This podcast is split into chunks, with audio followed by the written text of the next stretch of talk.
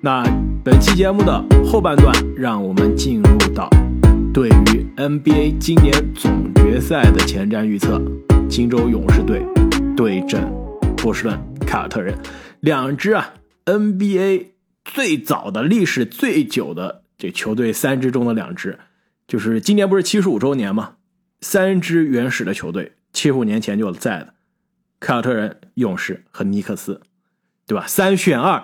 没进总决赛的一点，为什么混进来一个不太奇怪的东西？而且毫无悬念。而且上一次勇士打凯尔特人的总决赛要追溯到拉塞尔和张伯伦时期了。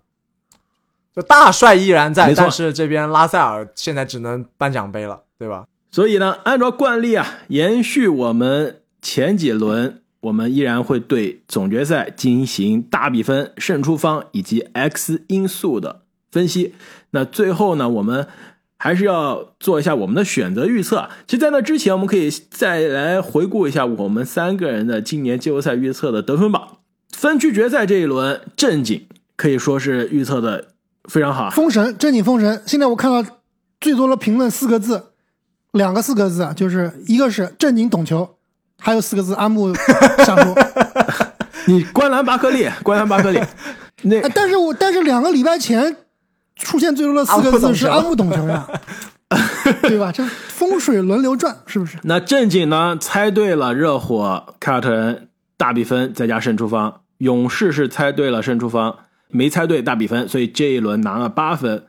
我是猜对了热火和这凯尔特人的大比分加胜出方，然后勇士那一组没有猜对，所以是五分。阿木猜对了凯尔特人，你还是猜对了，阿木，而且。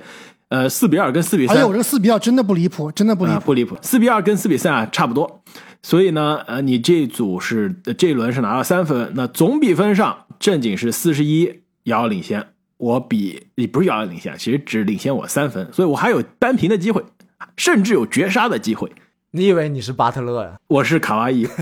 所以呢，到了总决赛这轮，我们再加一个选项好了，除了胜出方对吧？猜对得三分。这个大比分猜对再加两分，我们再加一个总决赛 MVP 猜对，另外再加两分，也给安慰一些机会，稍微追进一些我们的。有点安慰是吧？虽然我已经退出竞争了，对，是，但最后有可能会输的不是那么难看。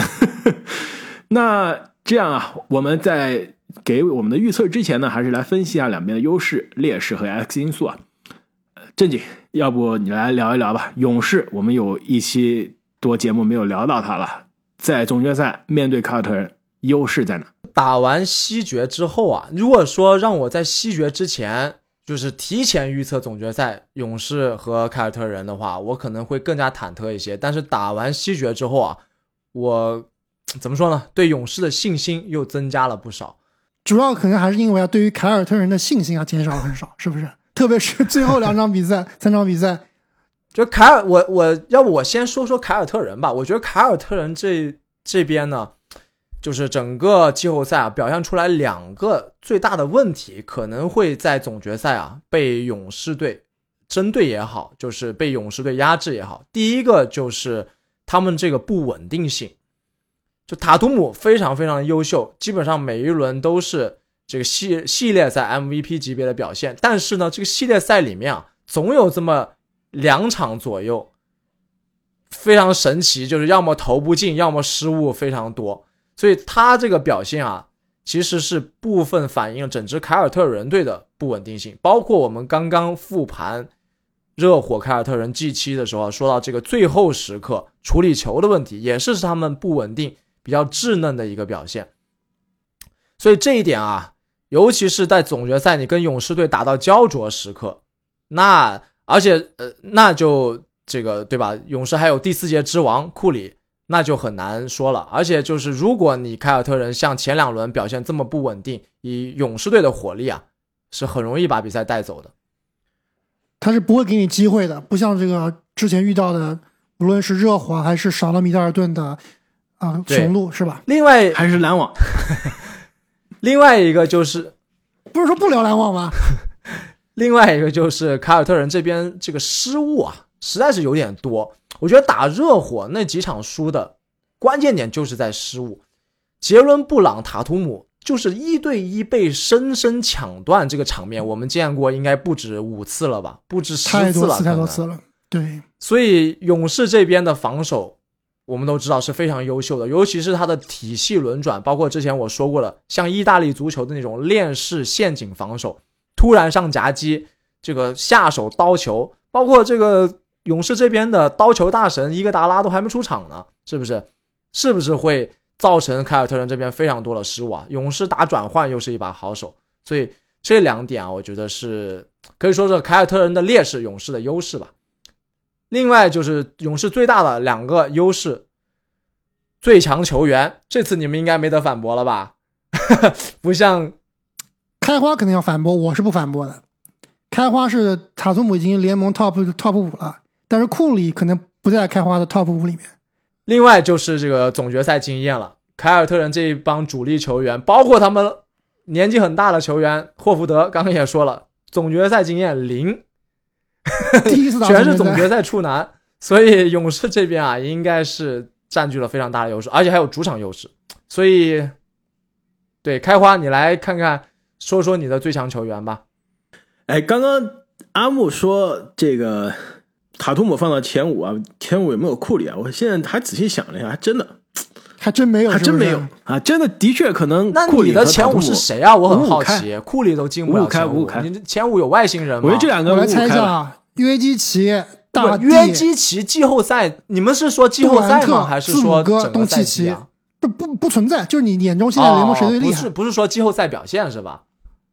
不是说季后赛表现，季后赛表现是吧的吉米巴特勒第一名，是的，吉米巴特勒第一名，对，是不是？开花，我刚刚说的，差不多吧。大地、约基奇、塔图姆，这个字母哥以及就东契奇一阵嘛，今年啊一阵嘛，对吧？对，然后库里，我觉得库里差不多。其实我觉得排这个球员没什么意义啊。这个两边其实都是团队篮球的呃胜利的球队，而且两边呢，说实话是联盟防守常规赛第一、第二的球队。最后比就比哪边的防守更加硬，就是盾和盾之间的这个对决嘛，就看谁的防守能把对面的箭头掐死，能把对面的进攻啊哑火。所以啊，在我看来，勇士这边最大的优势，首先肯定是他的经验。那放全联盟没有哪支球队说我的主力框架打过这么多次总决赛的。另外呢，就是他的这个稳定。虽然今年的勇士呢，跟之前五星勇士、跟之前夺冠的勇士相比啊，稳定性稍微差了一点。这你这个你同意吧？之前的勇士不可能出现说输给灰熊那么多分被暴揍的这种可能，这是没有出现过的。而且今年的控制失误呢，控制的也没有以前好了。但是无论如何，基本盘还是非常的稳。那面对对面起伏不定，基本上是不输一场球不会赢球的凯尔特人来说，这个稳定非常重要。总决赛说起来长，七场的系呃系列赛，对吧？但是说起来短也非常的短。你前两场没把握住，后面想翻盘实在是太难了。所以勇士如果占据主场优势，而且呢又那么稳，前两场把基本盘稳定住，凯尔特人想在后来居上啊，那基本上是一个非常难的事情。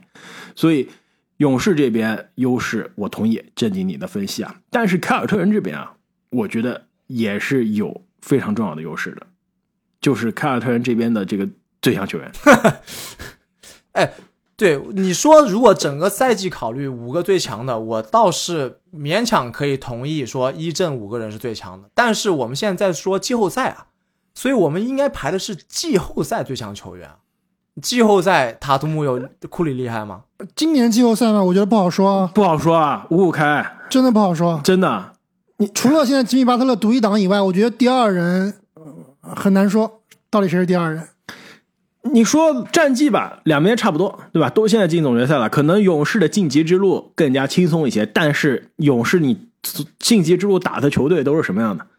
独木难支的联盟第一约基奇的都打过了的独行侠，联盟第二的灰熊，内线完克勇士的掘金，这还不够强吗？我觉得勇士打的是很强的三个球星，对吧？联盟非常强三个球星，但是是三个年轻球星单箭头带队的球队。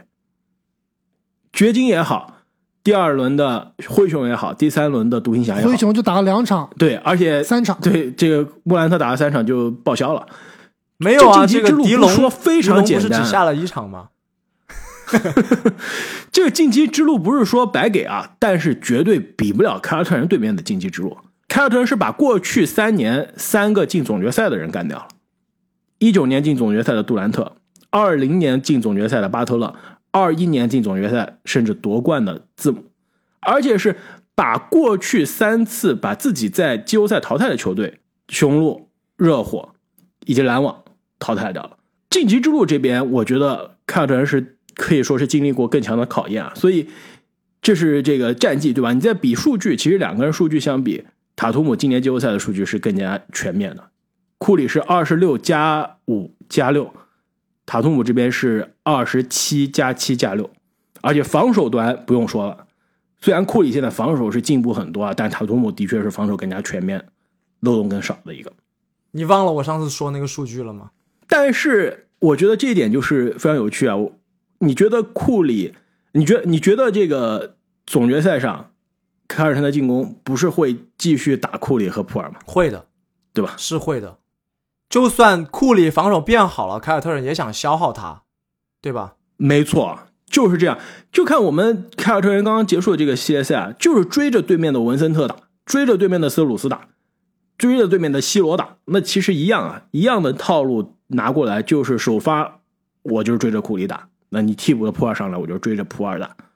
对，这那另外一点就是，对这一点我是同意的。而且凯尔特人他的这个所谓的点名啊，比独行侠点名厉害在哪儿呢？要聪明一些。独行侠的点名相当于是换防点名，就是就是换没错，要把库里防的那个人过去挡拆换过来。那这样的其换到实就给换到卢卡的身上，对换到卢卡或者是布朗森的身上。那这样的话，其实是给了勇士整个轮转体系啊有调整的空间。比如说他们最常用的大延误，然后再换回来，对吧？但是凯尔特人这边的点名是什么点名？是他五个人都能点名，基本上就是我谁对上库里，我根本不用换，我直接点。就比如说库里防斯马特吧，我斯马特就点库里，我只要达到消耗的目的就可以了。所以这一点是相当于勇士整个体系啊，你想去帮助库里更难的一点。没错。另外，我刚刚说这个凯尔特人这边的最强球员啊，这个塔图姆啊，还有一点就是，不是说他一定比，比如说东契奇上一轮勇士这个淘汰的东契奇强啊，不一定说他比东契奇的绝对值强，但是他在面对威金斯的防守上，我觉得他可能是更加适应的。我又把其实这两支球队过去两个赛季的对位的录像拿出来看了，有一个经典之作啊，其实是上个赛季，去年二零二一年的四月十七号那场比赛，两边是可以说是神仙互飙的那场。库里十一个三分球，四十七分；塔图姆四十四分，而且勇士是一度将近领先二十分。凯尔特人后来居上啊，把比赛逆转的那场球，那场球就可以发现，最后关键时刻，首先库里那各种神仙球就不用说了，那场还有一个这个左手的勾手的三分，这个三加一，各种手感都能进啊。但是对面塔图姆面对威金斯的盯防，那真的关键时刻突破上篮，这个漂移三分球，中距离后仰跳楼，什么样都能来。我觉得他的身体素质。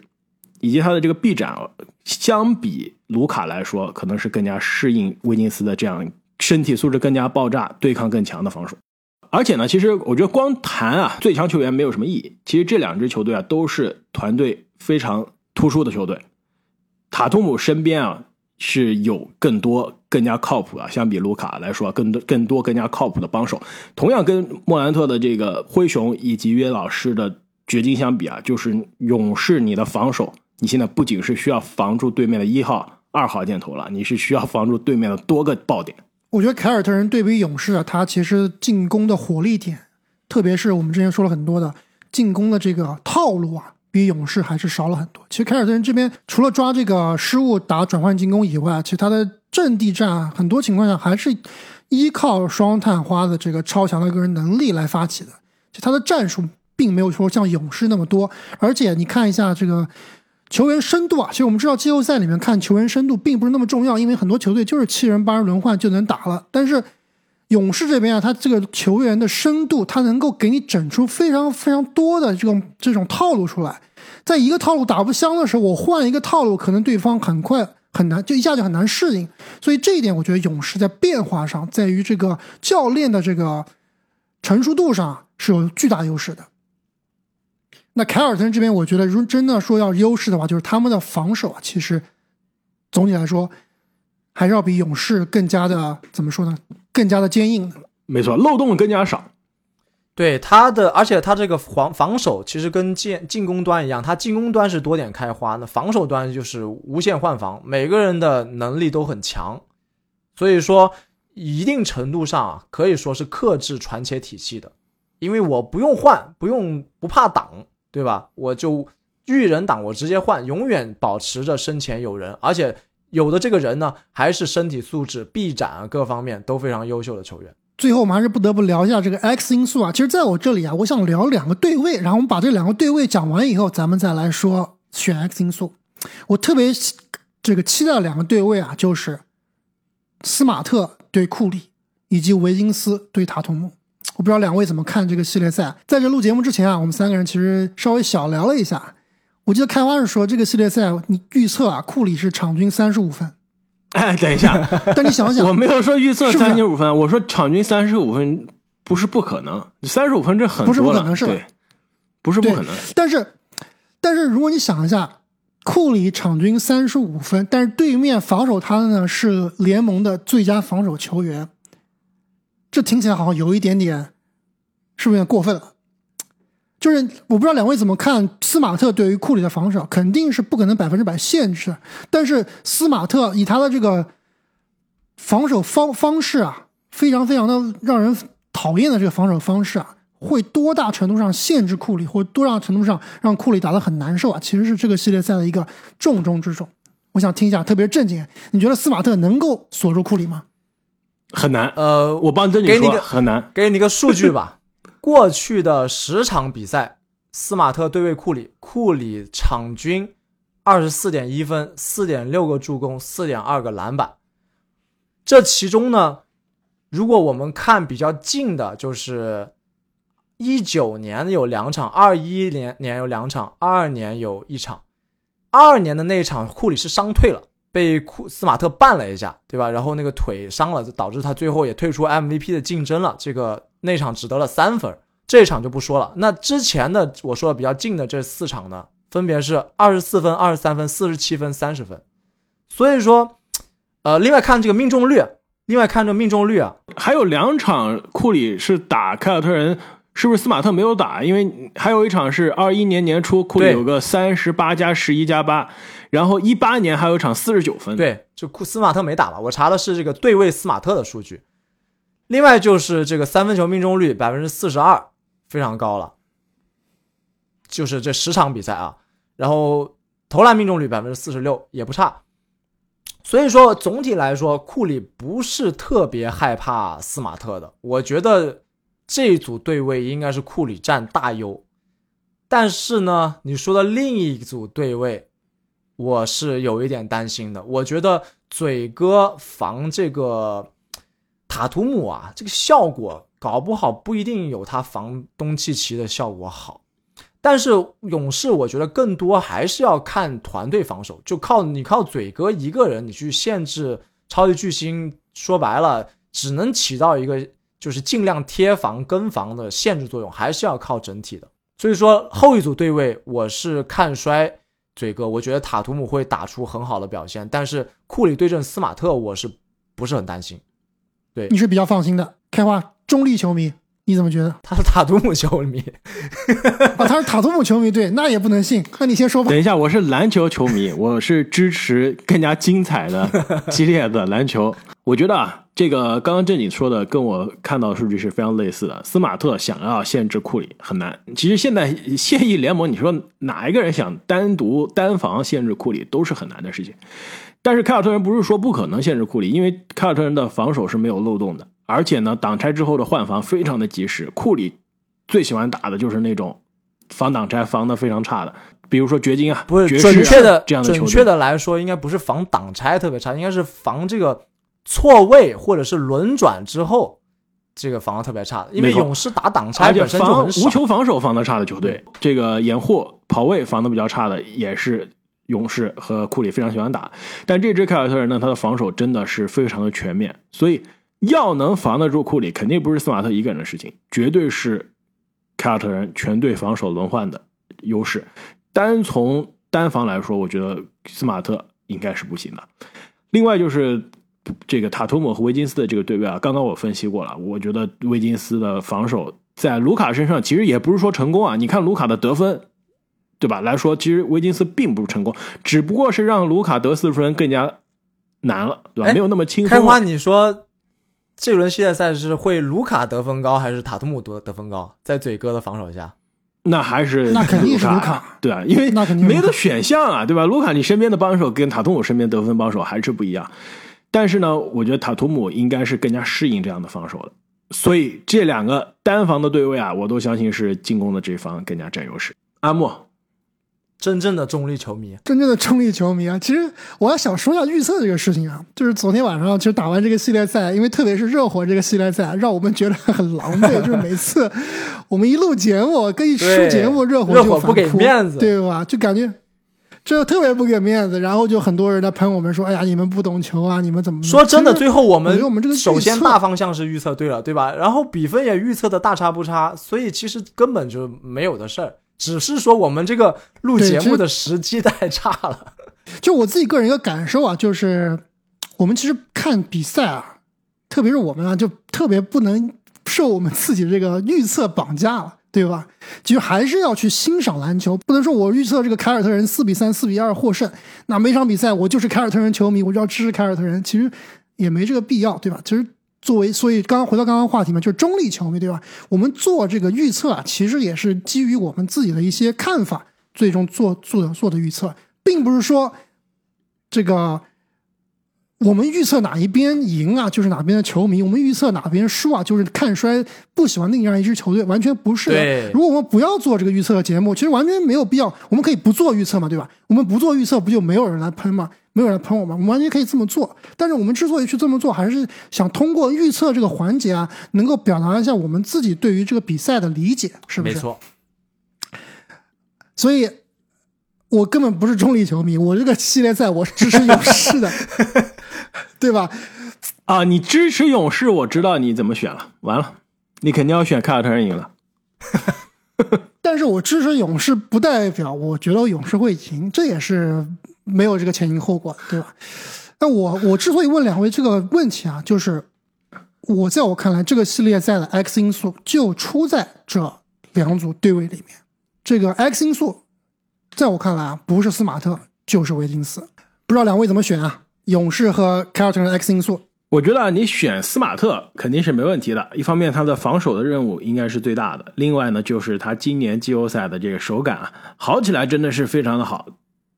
打热火有十二中五的三分球，打雄鹿有九中五的三分球的表现，但是呢，也有比如说九中一三分球啊，六中一三分球啊，打雄鹿、打热火都有莫名其妙的失误，让球队葬送领先，或者说是险些被翻盘的表现。所以他这个起伏不定，再加上防守任务重，那几乎就是 X 因素的定义了。但是呢，我觉得我还想再提一个另外一个 X 因素啊。就是罗伯特威廉姆斯，你们觉得罗伯特威廉姆斯在这个对位上应该是上场的时间更多还是更少啊？其实我我是没想清楚的。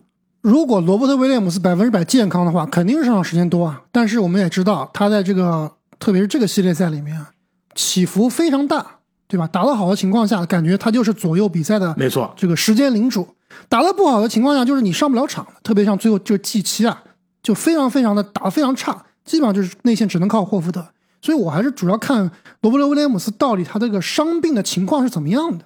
对，照理说啊，他是应该在这个系列赛发挥很重要作用。没错，这就是我想说的。如果罗如果罗伯特威廉姆斯啊，在这个系列赛上场的时间稳定，比如说场均二十五分钟以上，稳定的出场，那说明凯尔特人应该是有戏的。如果罗伯特威廉姆斯因为伤病的原因，或者呢是适应不了勇士这边的防守。这个勇士传切太快了，跟不上，被打的上不了场。那我觉得凯尔特人是很被动的，毕竟有罗伯特威廉姆斯和没有罗伯特威廉姆斯啊，这个防守的强度、护框的能力、篮板的能力还是不一样的。其实我有点理解，就是开花你为什么会有点困惑啊？就是罗伯特威廉姆斯到底上场多还是少？因为其实我们以往对勇士的印象可能是更多的三分球大队，对吧？投很多的三分。那罗伯特威廉姆斯他会不会因为防守的这个范围问题被调动到三分线外，失去了他的威力，而导致上场时间受影响？但是呢，这个季后赛我没有看到勇士很多的进攻啊，其实是内线进攻。对吧？勇士是一个内线球队，篮板球队，所以这个时候但问题挪威的重要性啊又体现出来了，内线护框，对吧？你让勇士像打独行侠那样在内线欲语欲求，这个罗威就不会让这样的情况发生了。是的，是的确是这样，但是挪威你必须还是要看对位的，因为挪威他经常今年常规赛，尤其是在凯尔特人变阵之后，他防守是防对面的三 D 的，是防对面的，比如说亨特啊、PJ 塔克防底角，防底角的人的。那勇士你看是什么样的阵容了？如果是勇士继续硬头皮上努尼再加格林的这种双内线，那罗伯特威廉姆斯肯定是有机会上的，对吧？那如果勇士我就是走小球，我只放追梦一个内线，我外面就是库里、克雷。再加普尔，再加维金斯，那罗威是不是去防维金斯呢？对吧？如就是假设霍福德肯定是要待在场上，那罗威防维金斯，我可能我觉得效果可能没有那么好，没有说防亨特啊、防塔克这样的球员好。维金斯要快一点，对，所以就还是要看对位。如果罗威是能在场上站得住，防守能站得住啊，那肯定像独行侠打勇士的那几场比赛，被勇士虐爆篮板啊。像威金斯突进去随便扣啊，这样的球就不会出现了。毕竟挪威的内线的防守的这个实力还是完全不一样的。那我也提几个我心中的 X 因素吧。其中，首先有两个人伤愈归队，应该目前预计是会 G 一回归。呃，我觉得可能会对勇士的这个防守啊是非常大的补充，就是手套小手套佩顿，还有这个大帅波特。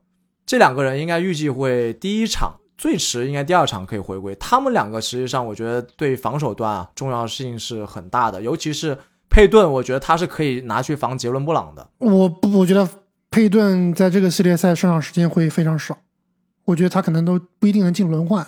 就佩顿其实还是盯这个后卫啊，莫兰特这样的后卫比较好。布朗他防布朗，布朗比他高一个头啊。对，其实这个赛季为什么佩顿他被用活了？其实就是因为科尔把他当锋线用，而不是把他当后卫用啊。虽然说他防莫兰特的效果非常好，这个是肯定的，但我觉得他是有能力去防布朗的。而且你看布朗他的这个运球，前几轮都被被断傻了。如果碰上佩顿，绝对够他喝一壶的。主要就是如果佩顿不能上场，我觉得还是进攻的问题。如果他这个回来以后投篮的状况不佳，我觉得会导致他上场时间受影响。另外，我最想提名的一个 X 因素啊，是追梦格林。前几轮系列赛，其实我们可以看到追梦的战术地位啊，在勇士队是有所下降的。就以往的他这种弧顶发牌追梦来支配球的打法，其实在前几轮系列赛我们看的越来越少了。他很多时候会去占据底角，但是这一轮比赛我们也说了，凯尔特人每个点他都非常的强。那么就需要勇士这边啊，很多很多的协防。那勇士协防最厉害的是谁啊？那还得是追梦格林，他在中间啊去帮助夹击、帮助协防双探花，我觉得在防守端的作用应该是会很大的。那么最后要给出我们今年季后赛的最后一组预测了，总决赛大比分，总冠军，总决赛 MVP。阿姆，要不你先开始吧。对，先讲我这个最没有存在感的，是不是？去掉一个错误答案。我去掉一个错误答案。我预测啊，其实我跟刚刚正经提到了，就是在这个东西决开打之前啊，如果让我预测的话，我也是会给凯尔特人很多比重。就是凯尔特人真的是打完雄鹿那个系列赛啊，感觉好强，但热火这个系列赛很多情况下是断电的存在，就是这种情况我是很不能理解的，就突然不会打球的这种情况。特别是你遇到勇士这样的球队啊，老辣的球队啊，总冠军球队啊，很有可能会抓住啊你这个辫子，一下就把你打死了。但是呢，我仍然觉得这个系列赛，凯尔特人可能是更占优的那个球队。所以我最后的预测啊是凯尔特人四比三淘汰勇士，而我这里的总决赛 MVP 呢，只能是杰森塔图姆。哎，你不对冲了吗？不对冲了，不对冲了。阿木，你这让我非常的难过。我重新听了一下我们今年很多的季后赛预测的节目啊，每当我你说了一个我要跟我一样的这个选项的时候，我当时都在节目中说了，是不是我需要修改？比如说独行侠和勇士那集，你你当时投票的时候还跟我不一样呢，录节目录一半改了，我当时就觉得完了，这个预预感有一些不太妙啊。这次好像你又跟我一样了，但是我决定不改了，因为我知道正经肯定是要选勇士赢的。那我要在大比分上，我们在这个预测的总得分上超越正经，我必须跟他选的是不一样才对。哎，你这个就是这个就就丧失了我们这个预测的初衷了，开花。为了赢，为了赢比赛，真的是不择手段，这样就没意思了。而且还是要走心。对，这是的，但是我。独行侠都猜了能战胜勇士这一支更加全面、更加优秀、防守更好的凯尔特人打勇士，我要再猜勇士那就不对了。我其实是打心底觉得凯尔特人是有机会的。说实话呢，这个系列赛应该是五五开，哪边先犯错被对面把握住机会，那哪边就占据了被动。凯尔特人要赢，我估计啊，七场是赢不了的。第七场如果是在荆州。的主场啊，要赢。你确定七场赢不了吗？凯尔特人过去都是七场，客场太强了。是啊，而且今年呃，这个插曲啊，今年季后赛凯尔特人客场赢的比主场多，但是总决赛第七场在勇士主场想要打，真的很难。而且今年我也去勇士的主场看过，这勇士主场气氛实在太可怕。呃，所以我猜啊，凯尔特人四比二赢勇士，六场解决战斗，第六场 TD 花园主场夺冠，总决赛 MVP。杰森·塔图姆拿了这个奖杯之后，你们这些在嘲笑塔图姆联盟前五的人都都可以飞跟 news，这个绝对没有嘲笑塔图姆，你这个想让我和阿木被喷死了。不，阿木第一轮的时候绝对嘲笑过，我没有嘲笑，我只是说他不适合打和这个持球大和，从来没有嘲笑过塔图姆。对塔图姆，其实我还是非常喜欢的。如果对面不是库里的话，对不对？我搞不好就支持塔图姆了。就昨天上场的时候还带了这个科比的这个护腕是吧？非常的帅，而且这是科比门徒，也是非常让人感动。但是我觉得经过我的理性分析啊，作为一个中立球迷，我最后的预测还是勇士四比二重回巅峰，库里拿下人生中的早该属于他的第一座总决赛 MVP。那既然我们三个都给了我们的选项，我想。让你们俩再猜一下，现在市场开概率高。遥遥领先。其实等一下，勇士遥遥领先，怎么可能凯尔特人领先？大家都看好勇士。独行侠 那一集，独行侠勇士的西决前瞻的时候，当时我和阿木猜的是独行侠四比三，然后正经猜的是勇士四比二。然后这个我们给完预测之后，我再问你们俩的，对吧？说当时市场哪一个结果的概率最高？市场当时是。勇士四比一，我们三个在节目中第一反应都是非常的惊讶，为什么这么不看好？但是现在发现，这个资本的力量还是非常的可怕的，是吧？那我现在问你们俩了，现在此时此刻，市场认为哪一个概率是最高的、最有可能的结果？总决赛？难道又是勇士四比一吗？你们俩猜，应该是勇士四比二吧？应该是四比二，对。好了，概率最高啊，勇士四比三。四比三，对，概率第二的是勇士四比一，第三呢是凯尔特人四比二，要不要改？这你要不要勇士四比三？我肯定不改，我比市场懂球。好的，那本期节目我们对于 NBA 总决赛的前瞻就聊到这里了。那很快 NBA 的总决赛就要开打了。其实我看了一下总决赛的这个日程啊，好像比分区。决赛来说稍微轻松一些啊，就是每一场比赛之间间隔休息的时间是稍微长一些。我觉得这个分区决赛两边球队，尤其是东部这边两支球队啊，真的是打到最后已经是打光最后子弹了，有些累啊。期待总决赛，我们可以看到两边是健康的、完整的两支球队在最高的舞台给我们带来最精彩的对决。那么，既然已经到了 NBA 最高的舞台啊，我觉得很有必要，我们《观篮高手》节目的一个传统环节需要回归了，那就是阿木送球衣环节。没错，阿木请客吃饭，阿木你这个应该存了一年的钱了，早已心理准备了。依然跟去年一样呢，我们会给我们的听众朋友啊送两件 NBA 的球衣。多少钱？阿木是吗？去年是 T 恤啊，今年变成球衣了。阿木，你是不是已经已经这个看过价格了？大概价值多少钱？没错，又过了一年，对吧？我们的粉丝量也比去年更多了，包括我们的这个洗米团啊，也比以前更壮大了。所以今年啊，咱们就破费一点，今年就送真球衣，对吧？就送这个官方的正品球衣。对，去年也没送假球衣，去年送的是球迷 T 恤，今年今年直接送球衣。是 T 恤，也是真的，对，而且不是那种最低档 的，是我们一般是送这个 Swingman，就是第二档的这个球衣系列，就大概是价值五六百人民币的这个球衣。没错，而且直接呢是从这官方的旗舰店寄到你家里。这个要不然这样，我们今年两件球衣呢，两两种不同的参与方式。那第一种方式呢，就是非常感谢我们那么多西米团的活跃的会员啊，那我们会在所有。